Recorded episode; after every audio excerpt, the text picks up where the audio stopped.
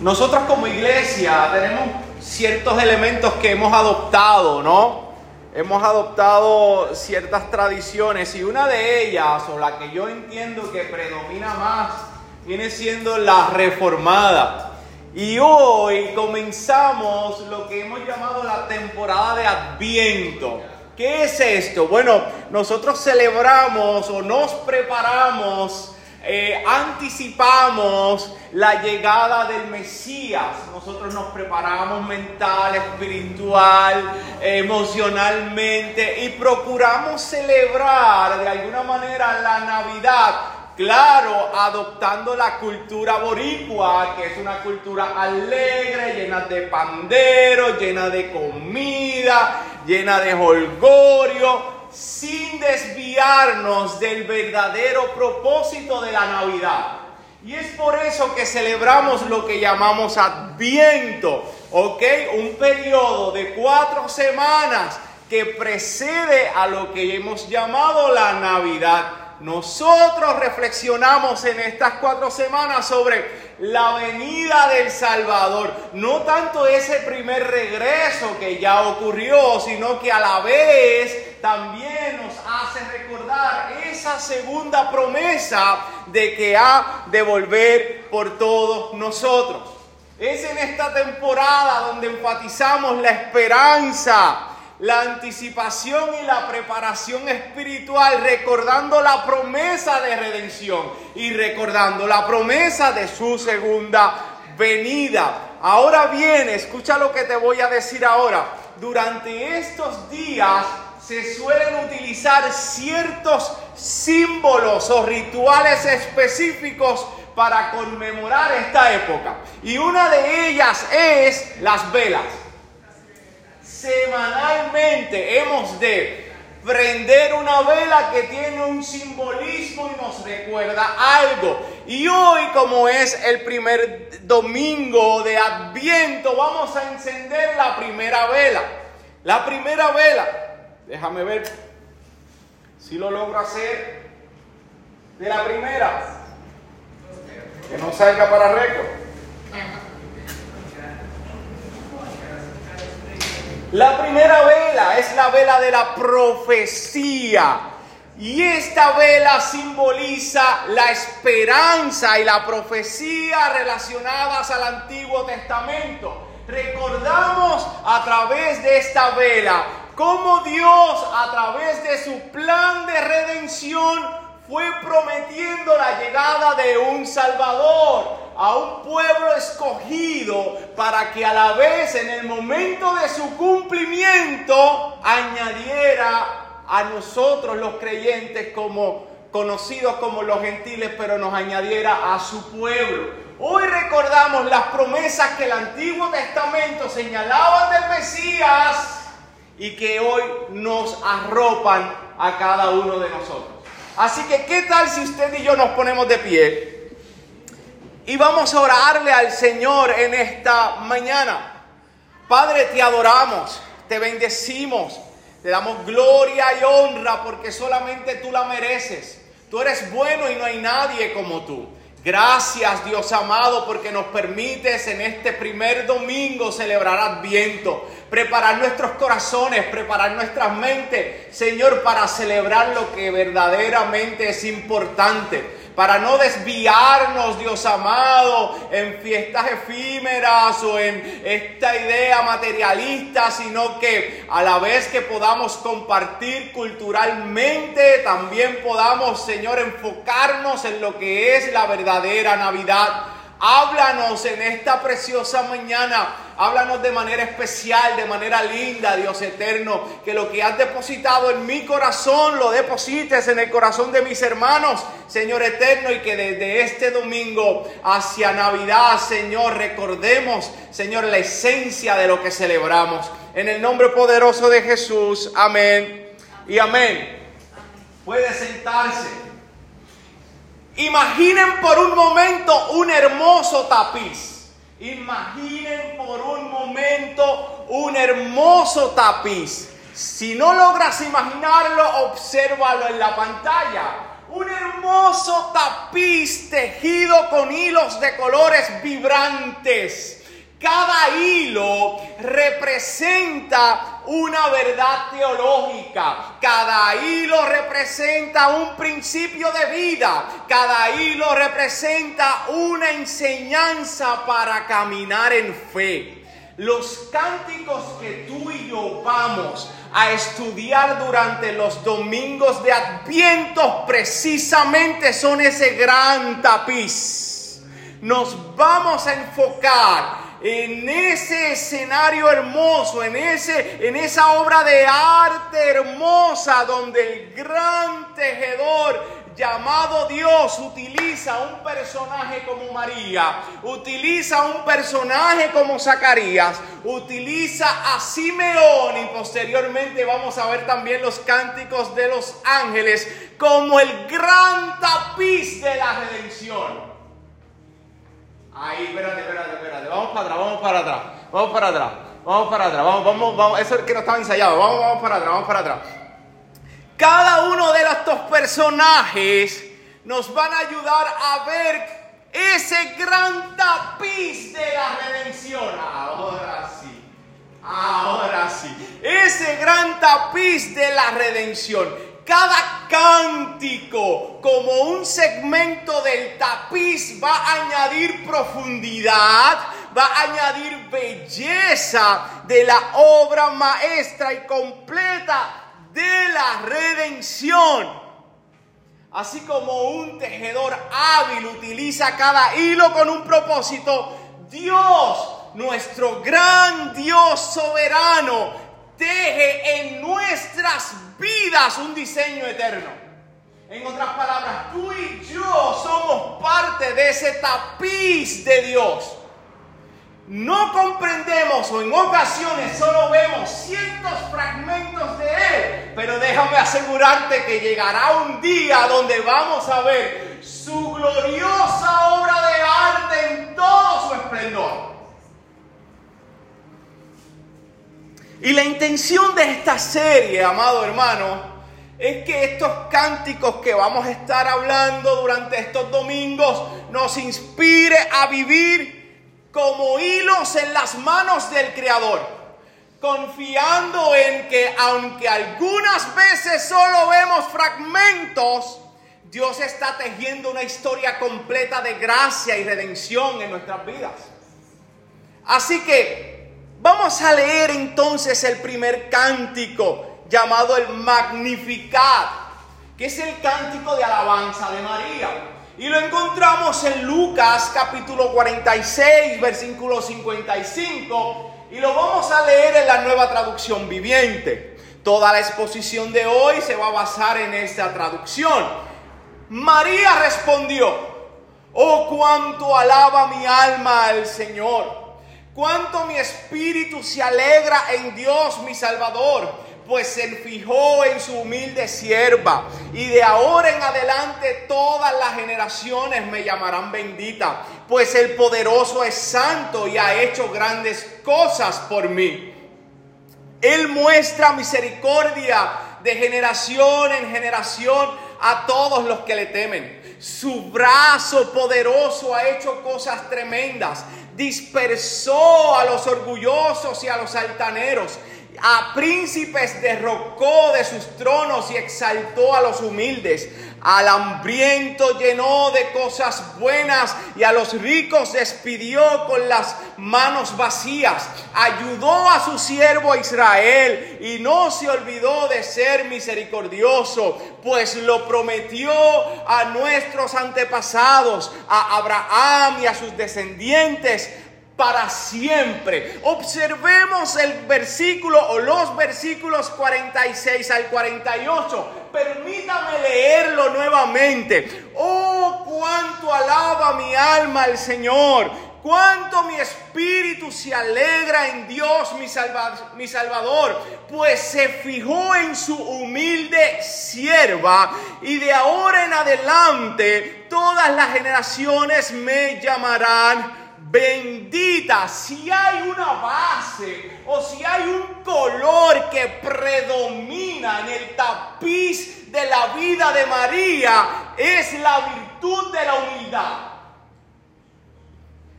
Estos textos nos resaltan una virtud importante que hemos de llamar humildad. Y amado hermano, ¿qué es humildad?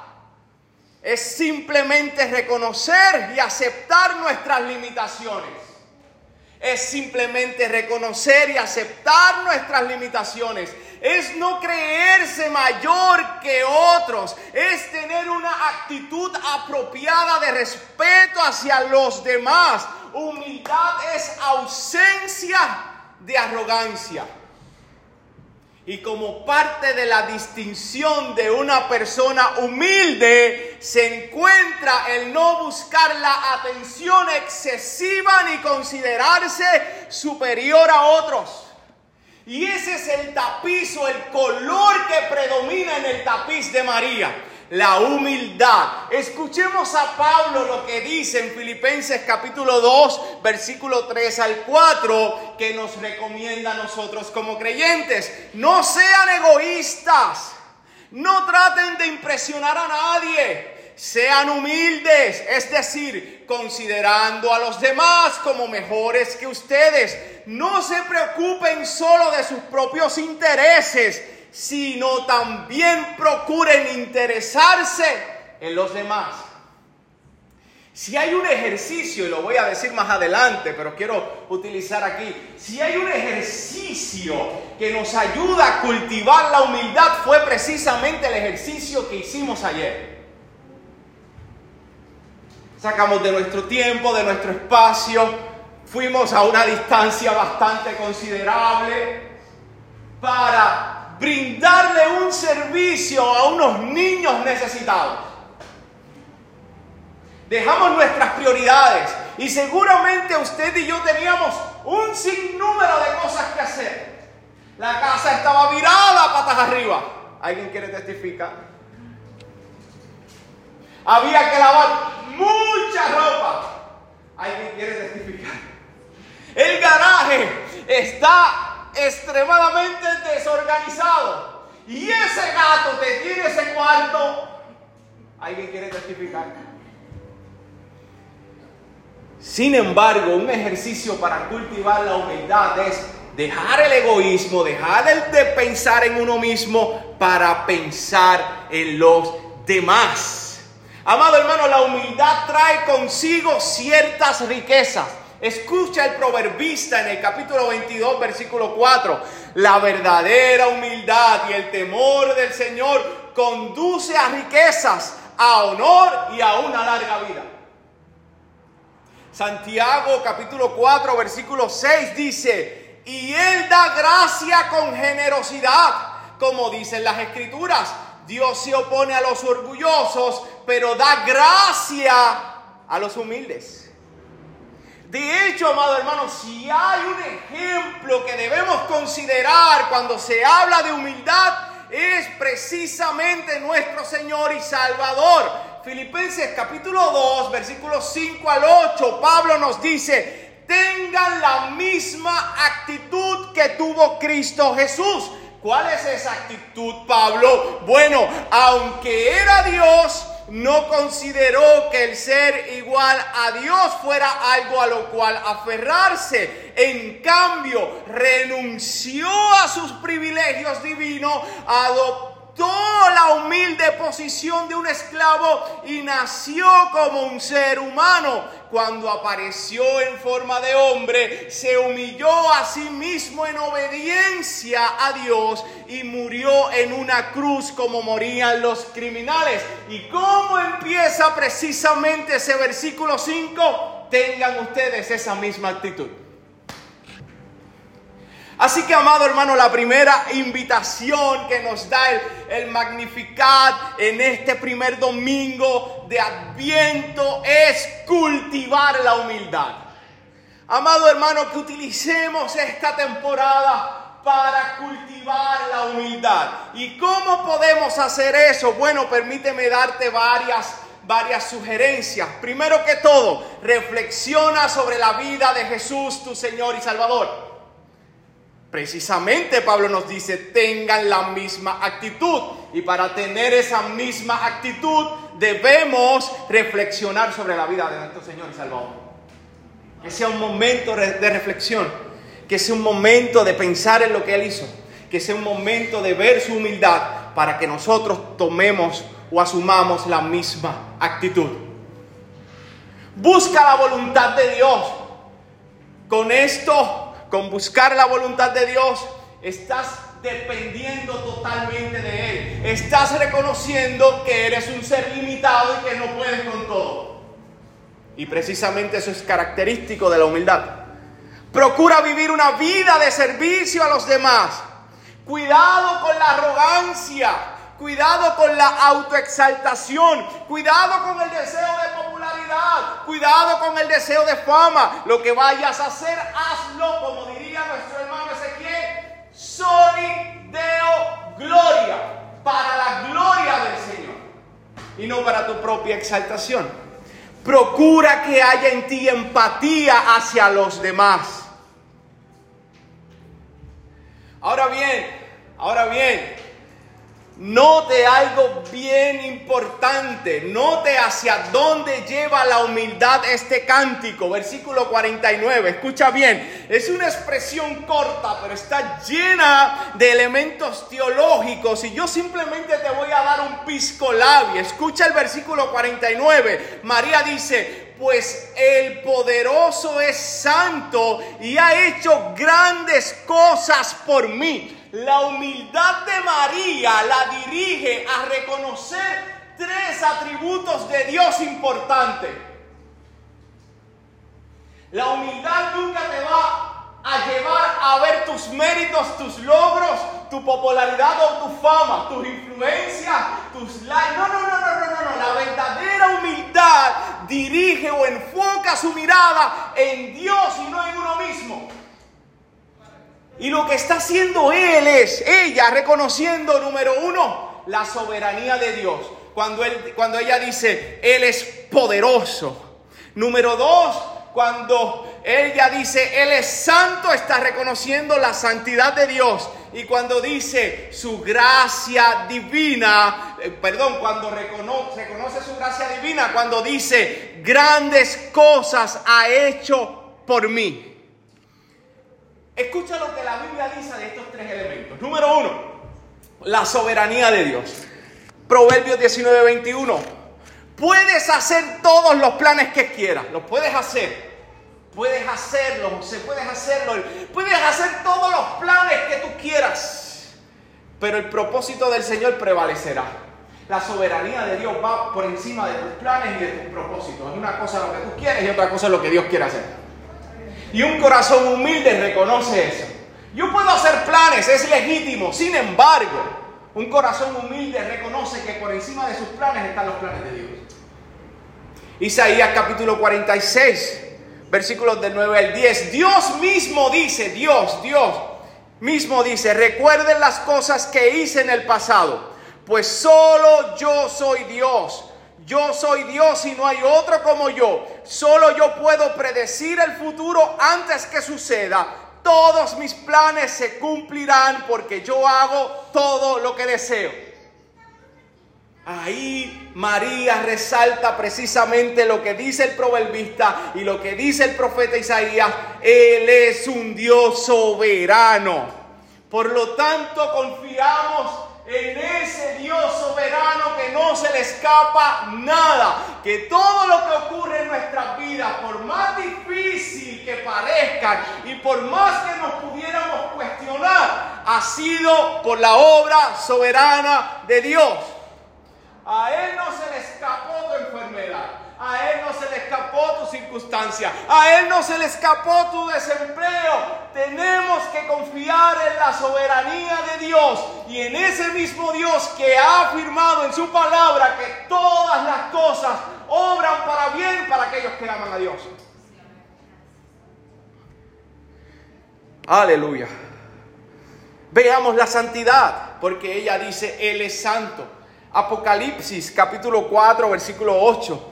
Dice, cada uno de los seres vivientes tenían seis alas y las alas estaban totalmente cubiertas de ojos por dentro y por fuera. Día tras día y noche tras noche repiten continuamente, Santo, Santo, Santo es el Dios el Todopoderoso, el que siempre fue, que es y el que aún está por venir. Precisamente Juan observa lo que el profeta Isaías observa en el capítulo 6, como ángeles resaltan la santidad de Dios, que en términos simples es simple y llanamente que Dios es distinto a todo lo que nosotros estamos acostumbrados a ver. Y si te lo pudiera resumir más básicamente, Dios es un triángulo en un mundo de cuadrados. Y hay una invitación, amado hermano, a vivir de la misma forma. Primera de Pedro, capítulo 1, versículo 15 al 16 dice, pero ahora sean santos en todo lo que hagan tal como Dios quien los eligió es santo, pues las escrituras dicen, sean santos porque yo soy santo. ¿Qué nos dice de su gracia divina?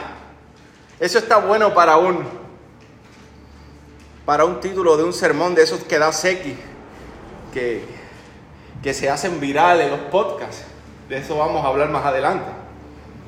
¿Qué dice de la gracia divina? Efesios capítulo 2, versículo del 8 al 9, yo creo que es el texto favorito de todos nosotros. Dios los salvó por su gracia cuando creyeron. Ustedes no tienen ningún mérito en eso. Y cuando tú reconoces eso, estás cultivando la humildad. Ustedes no tienen ningún mérito en eso. Es un regalo de Dios. La salvación no es un premio por las cosas buenas que hayamos hecho. Así que ninguno de nosotros puede jactarse de ser salvo. Si hay algo que quiere cultivar el Evangelio, precisamente el Evangelio de la gracia, es la humildad en la vida de los creyentes. Nuestra salvación no se gana por medio de obras, sino que las obras que hacemos, lo hacemos porque estamos conscientes de que la gracia de Dios se ha inclinado a nosotros. Yo, usted y los que pudimos ir ayer, lo hicimos porque hemos reconocido que no merecemos el favor de Dios. Y porque no lo merecemos, estamos tan agradecidos de esa gracia divina, de esa gracia poderosa que nos lleva a hacer buenas obras. Romanos capítulo 5, versículo 20 al 21 dice, la ley de Dios fue entregada para que toda la gente se diera cuenta de la magnitud de su pecado. Pero mientras más pecaba la gente, más abundaba la gracia maravillosa de Dios. Entonces, así como el pecado reinó sobre todos y los llevó a la muerte, ahora reina en cambio la gracia maravillosa de Dios la cual nos pone en la relación correcta con Él y nos da como resultado la vida eterna por medio de nuestro Señor Jesucristo. María, amado hermano, cuando dijo, grandes cosas ha hecho por mí, ella reconocía que no lo merecía. Y está exaltando la maravillosa gracia divina que se ha inclinado sobre ella. Por lo tanto, amado hermano, ¿qué es o cuál es la segunda invitación del Magnificat? Número uno, la humildad. Debemos cultivar la humildad. Número dos, confía en su soberanía. Busca la santidad de Dios diariamente. Vive en gratitud por la gracia divina, que por definición no la merecemos y estamos conscientes de eso. Verso 50 dice, Él muestra misericordia de generación en generación a todos los que le temen. Amado hermano, el Espíritu de María la lleva a ver la compasión y la bondad de Dios hacia aquellos que están en una situación de necesidad. de sufrimiento y de pecado. Dios, ese Dios maravilloso, en vez de ofrecernos el castigo y el juicio que merecemos, nos trata con misericordia. Y es ahí donde podemos entender al salmista en el Salmo 103, versículo 8, cuando nos dice, el Señor es compasivo y misericordioso, lento para enojarse y está lleno de amor inagotable. Pablo nos habla precisamente de que Dios no carece de misericordia, Dios es rico en misericordia. Efesios capítulo 2, versículo 4 al 5. Pero Dios es tan rico en misericordia y nos amó tanto que a pesar de que estábamos muertos por causa de nuestros pecados, nos dio vida cuando levantó a Cristo de los muertos. Y entre paréntesis hay una de las expresiones más extraordinarias, más magníficas que deberíamos resaltar en nuestras vidas. Es solo por gracia de Dios que ustedes han sido salvados. Ese mismo Dios, en su segunda persona de la Trinidad, Jesús mismo, nos invita a actuar en misericordia para recibir misericordia. Mateo capítulo 5, versículo 7. Dios bendice a los compasivos porque se serán tratados con compasión. Dios nos llama a ser misericordiosos con los demás. Y es aquí la tercera invitación del Magnificat. Ser misericordiosos con los demás. Lucas capítulo 6, versículo 36. Deben, deben ser compasivos, así como su Padre es compasivo. Colosenses capítulo 3, versículo 12. Dado que Dios los eligió a ti y a mí para que sean su pueblo santo y amado por Él, ustedes tienen que vestirse de tierna compasión, bondad, humildad, gentileza y paciencia. Efesios capítulo 4, versículo 32. Voy muy rápido. Multimedia, voy, voy bien, voy bien. Ok, Efesios capítulo 4, versículo 32. Dice, por el contrario, sean amables unos con otros, sean de buen corazón, perdónense unos a otros, tal como Dios los ha perdonado a ustedes por medio de Cristo. Y permíteme resaltar esos últimos dos textos que acabo de mencionar, Colosenses capítulo 3, versículo 12, Efesios capítulo 4, versículo 32, porque si bien es cierto que debemos dentro de la característica del creyente perdonar, ser amables, compasivos, misericordiosos, tener paciencia, con gente que vive, ¿verdad?, dentro de nuestro escenario de vida, entiéndase compañeros de trabajo, compañeros de universidad, algún vecino. Dios nos llama a tener esas mismas características, cualquiera que sea el entorno en que nos encontremos.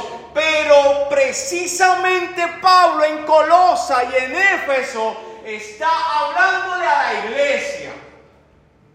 O sea, en otras palabras, tenemos que ser o tener todas estas características, cualquiera que sea el escenario donde nos encontremos, y aquí también. O sea, yo tengo que ser compasivo con Eric, misericordioso con Eric. Tengo que ser humilde con Eric, mostrarle gentileza y paciencia a Eric. De hecho, déjame decirte a eso iba, precisamente a eso mismo iba. Si hay alguien que le debe tener paciencia a él, es Adi por ser su esposa. Sin embargo, nosotros también debemos mostrar una paciencia extraordinaria con él. Ejemplo hipotético. Así con cada uno de nosotros. No perdamos de perspectiva eso, amado hermano, que epicentro del llamado de Pablo es la iglesia misma. Nos llama a cada uno de nosotros a amarnos, a ser compasivos, bondadosos, humildes, gentiles y a tenernos paciencia. Quiero enfatizar al tenernos paciencia. Deben tenerme paciencia. Hay cosas que salen de mis labios que quizás debía haberla pensado dos veces antes de. Téngame paciencia. Amado, Santiago destaca la misma conexión que hace Jesús entre mostrar misericordia y recibir misericordia. Santiago capítulo 2 versículo 13 dice, no habrá compasión para quienes no hayan tenido compasión de otros. ¡Wow! Como diría Ezequiel, ¡wow hermano! ¡Wow!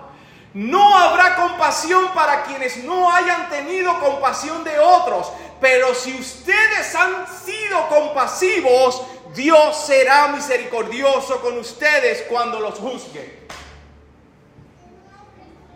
Ahora bien, vamos al versículo 51 y 55. Ya me estoy yendo. Yo sé que usted quiere tomar café porque trajeron una cafetera para variar y comer bizcocho. Versículos 51 al 55 dice, su brazo poderoso ha hecho cosas tremendas, dispersó a los orgullosos y a los altaneros a príncipes derrocó de sus tronos y exaltó a los humildes. Al hambriento llenó de cosas buenas y a los ricos despidió con las manos vacías.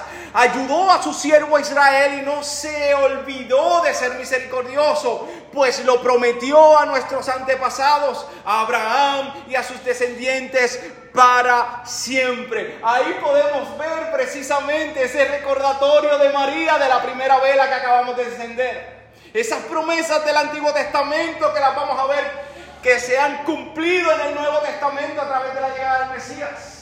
Ahora bien, yo quiero resaltar en esta parte del sermón nuevamente la exaltación de los humildes. María está exaltando nuevamente a los humildes. Salmo 38, 6, 138, 6 dice, aunque el Señor es grande, se ocupa de los humildes, pero se mantiene distante de los orgullosos. Y este, esta sección en específico, amado hermano, tiene algo bien particular que hace María en su, en su cántico, porque ella lo que hace es un intercambio de roles. Los altivos y poderosos serán derribados y los humildes serán exaltados. María refleja el reino que tú y yo esperamos, ese reino eterno donde habrá un gobierno justo, donde estará libre de corrupción, donde existe el donde no existe el deseo de ser más grande que el otro, ese reino, ese reino incorruptible que precisamente habla Pedro en su carta, donde reina la paz, donde reina la alegría, donde no habrá lloro, donde no habrá tristeza, donde no habrá dolor, porque Dios mismo enjugará nuestras lágrimas. Hay un intercambio de roles, amado hermano, donde se manifiesta el deseo de ese reino que tú y yo esperamos que en algún momento se ejecutará. De igual forma, observamos aquí cómo María resalta la fidelidad de Dios a sus promesas. Y si hay algo que yo quiero enfatizar en este adviento, además de cultivar la humildad y de ver esos atributos gloriosos de Dios como la soberanía, como, como la gracia divina, como la misericordia, y el actuar en misericordia. También quiero resaltar la fidelidad de Dios, tal y como el autor de los Hebreos nos dice que es la fidelidad de Dios el ancla para mantenernos firmes. Hebreos capítulo 10, versículo 23. Mantengámonos firmes sin titubear en la esperanza que afirmamos, porque se puede confiar en que Dios cumplirá su promesa. Dios cumplirá su promesa. Él mismo ha dicho que lo que dice lo hará. Isaías capítulo 55, versículo 11. Lo mismo sucede con mi palabra, dice Dios. La envío y siempre, a veces, no, nunca, no, siempre produce fruto. Logrará todo lo que yo quiero y prosperará en todos los lugares donde yo le envíe. Lo que Dios dice, lo hará, aunque el panorama parezca contrario. Él dice que va a haber luz, lo creemos, aunque veamos oscuridad. Él dice que va a haber abundancia, lo creemos, aunque veamos escasez. Porque su promesa no depende de lo que nosotros, de nosotros, de cómo nos sentimos incluso de cómo lo creemos. Su promesa depende de Él mismo. Su promesa depende de Él mismo y Él no es hijo de hombre para que mienta ni para que se arrepienta. No lo hace por ti. Lo hace por quien es Él. Y no lo estoy diciendo para menospreciarnos a nosotros como seres humanos. Lo estoy diciendo para agarrarnos de una seguridad plena porque si dependiera sus promesas de mí, muchas de ellas no las hubiera obtenido. Porque yo soy ambivalente, porque yo soy inseguro, porque en ocasiones no tengo fe, porque en ocasiones dudo, porque la incredulidad llega a mi vida. Pero qué bueno es saber, José, que el cumplimiento de sus promesas para nosotros no depende de mí, Depende de Él, de que Él es perfecto, de que Él es soberano, de que Él conoce antes de que nosotros ejecutemos, de que Él es bondadoso, de que Él es bueno, de que Él es misericordioso, de que antes de escogernos, desde antes de nacer, Él nos había escogido antes de la fundación del mundo. Ya Dios estuvo aquí hace mucho tiempo sin nosotros haber estado aquí. Por lo tanto, la aplicación número cuatro, y ya me voy, confiemos en lo que Dios ha dicho que ha de cumplir. Aunque el panorama parezca imposible, confiemos y vivamos bajo la sombrilla de sus promesas, porque el que ha dicho cumplirá. Si hay algo que nos debe recordar el Adviento es precisamente eso. Años, siglos, momentos de silencio. Dios ha prometido, Dios ha prometido, Dios ha prometido, vendría un Mesías, vendría un Mesías. Hubo un tiempo enorme, cuatro siglos de silencio. Seguramente a mi perspectiva un silencio desesperante, un silencio donde se nos olvidan las promesas que Él ha dicho para con nosotros. Y de momento aparece una estrella. y de momento, y de momento un ángel, un ángel va donde María. Y de momento va donde Zacarías. Y de momento Dios empieza a tejer. Dios empieza a tejer para que podamos ver precisamente el escenario de redención. Cuando parecía imposible, cuando parecía que caducó, cuando parecía, así es Dios. Como lo hizo en la historia de redención, lo hace en nuestras vidas. Muchas de nuestras peticiones que parecieran ser olvidadas, donde hay silencio. Muchas de nuestras oraciones por nuestros familiares, donde ya nos hemos dado por vencidos. Créeme que si Dios ha dicho, cumplirá. Amado hermano, yo quiero que veamos en Adviento este tapiz de redención y ya hemos colocado a María dentro de él. Pero yo quiero también que tú veas que tu vida es un tapiz. Dios está formando algo en ti. Escucha bien lo que te voy a decir.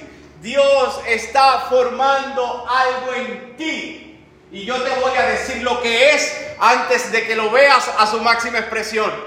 Dios está formando en ti la vida de su Hijo. Dios quiere que te parezcas a Jesús mismo. Y es por eso que en esta mañana Él ha utilizado su aguja y varios hilos para que tú y yo podamos entender que para formarnos a la imagen de su Hijo tenemos que cultivar la humildad. Tenemos que recordar su atributo de que Él es soberano, su atributo de que su gracia divina cayó sobre nosotros, su atributo de su santidad, que podamos ver que Él es misericordioso y pretende que nosotros también obremos en misericordia y que no nos olvidemos de la fidelidad de Dios, que el que ha dicho cumplirá aunque el panorama sea distinto a lo que Él dijo. Seguramente, mientras Él va haciendo nuestro tapiz, sintamos varias hincadas de esa aguja. Ahora mismo seguramente muchos de nosotros estamos preguntándonos cuán humildes somos. Si estamos cultivando esa humildad o si en algún momento mientras la cultivábamos nos desviamos del camino. Precisamente Dios ha utilizado la aguja para darnos ciertas hincadas que producen un dolor de autorreflexión. Reflexionemos. Nadie aquí puede decir que es humilde perfectamente, porque al decir eso ya está demostrando lo arrogante que es. Porque no hay nadie en esta tierra que sea completamente humilde. Hubo uno, Jesús.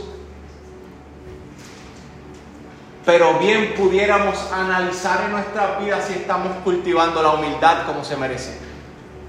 ¿Y cómo lo hacemos? Sencillo, ya yo te dije, Escucha el podcast otra vez porque si no tengo que predicar dos horas más. El servicio de los demás. Y al no enfocarme a mí mismo. Enfócate en Dios, en sus atributos, en quién es Él y en lo que Él ha prometido. Padre, te damos gracias. Gracias porque tú eres bueno, eres misericordioso, no hay otro como tú. Gracias porque nos has dado una palabra Señor, en este primer domingo de Adviento que nos lleva a la reflexión. Señor, hemos desde este punto en adelante analizar nuestras vidas y ver cómo estamos cultivando la humildad. Queremos ser humildes como lo fue tu Hijo Jesucristo acá en la cruz, acá en la tierra. Queremos, Señor amado, resaltar tus atributos y enfocar nuestra mirada en ti y no en nosotros mismos. Queremos, Dios eterno, Dios amado, recordar que tus promesas son reales y muchas se han cumplido a través del tiempo y las que has dicho se cumplirán porque tú no mientes. Tú lo que has dicho lo ejecutarás aunque el panorama parezca contrario. Ayúdanos, Señor, ayúdanos a acercarnos cada vez más a ti, Dios eterno. Ayúdanos a buscar tu santidad. Ayúdanos a valorar tu gracia divina. Señor, ayúdanos a ver a ese Dios soberano, aunque no entendamos las circunstancias que estemos atravesando. Señor amado, Dios de misericordia, que esta temporada sea una temporada para recordarte a ti, solamente a ti y lo que has hecho por nosotros. En el nombre poderoso de Jesús, amén y amén.